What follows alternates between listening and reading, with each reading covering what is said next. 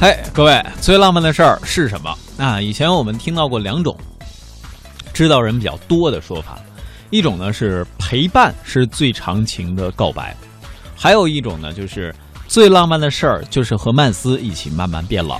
哎呀妈呀，我实在是受不了了。我说的第三种最浪漫的事儿就是看着曼斯慢慢变老，我却依然年轻。你是不会的，放心吧。呃，理论上这种是有可能的啊，因为为什么呢？这个男的金老，呃，当然也是舒心最重要啊。其实说到最浪漫的事儿，最近呢，有一位老爷爷，他为自己的老伴儿呈现出了一场浪漫的秀嗯，我来说，我来说啊，这特别适合我哈。来，我给大家抒情一下。啊，让给你说题目，好的，什么？我把小东的话筒给关了吧。那我自己来。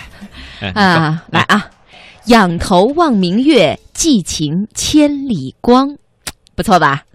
从古至今哈、中秋赏月一直是颇为盛行的。无论您在世界哪一个角落，咱们共赏同一轮明月。不过呢，这两天啊，北京的爷爷可是自带了一个超级大月亮，邀请他的老伴儿来共庆佳节。于是网友们都惊呆了，直呼说：“哎，这老爷子太浪漫了吧！连老夫老妻都出来虐单身汉了。”不过啊、您还要真啊，您要真还是一位单身汉，那叫真向这位北京老爷爷学习学习，学到老，慢慢的浪漫到老。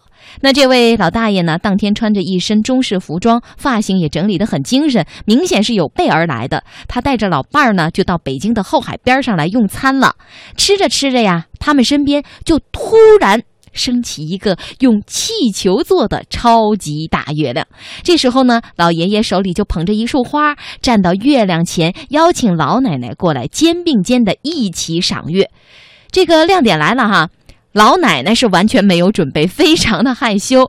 旁边的几位年轻人呢，连哄带推的才把她送到爷爷身边去。老爷爷呢，很自然的从背后揽着奶奶的腰，奶奶呀，愣是娇羞的把他的手给拨开了。潜台词是：别闹，这么大年纪了，这么多人。据说呢，爷爷这么做是因为承诺让奶奶每年都看到最美的月亮。可是没想到呢，这两天北京的天气不好，于是啊，爷爷就偷偷的准备了一个巨大的月亮气球。真诚互敬，互爱善待，不忘初心，这也是值得我们年轻人学习的。祝两位老人家幸福、健康、长寿。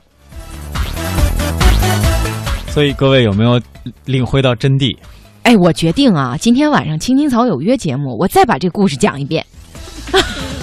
啊，我觉得真的特别特别好，让我觉得，哎呀，这心里特别特别暖。特别暖是吧？嗯，但是各位年轻人，你们要注意，这样的浪漫前提是阴天。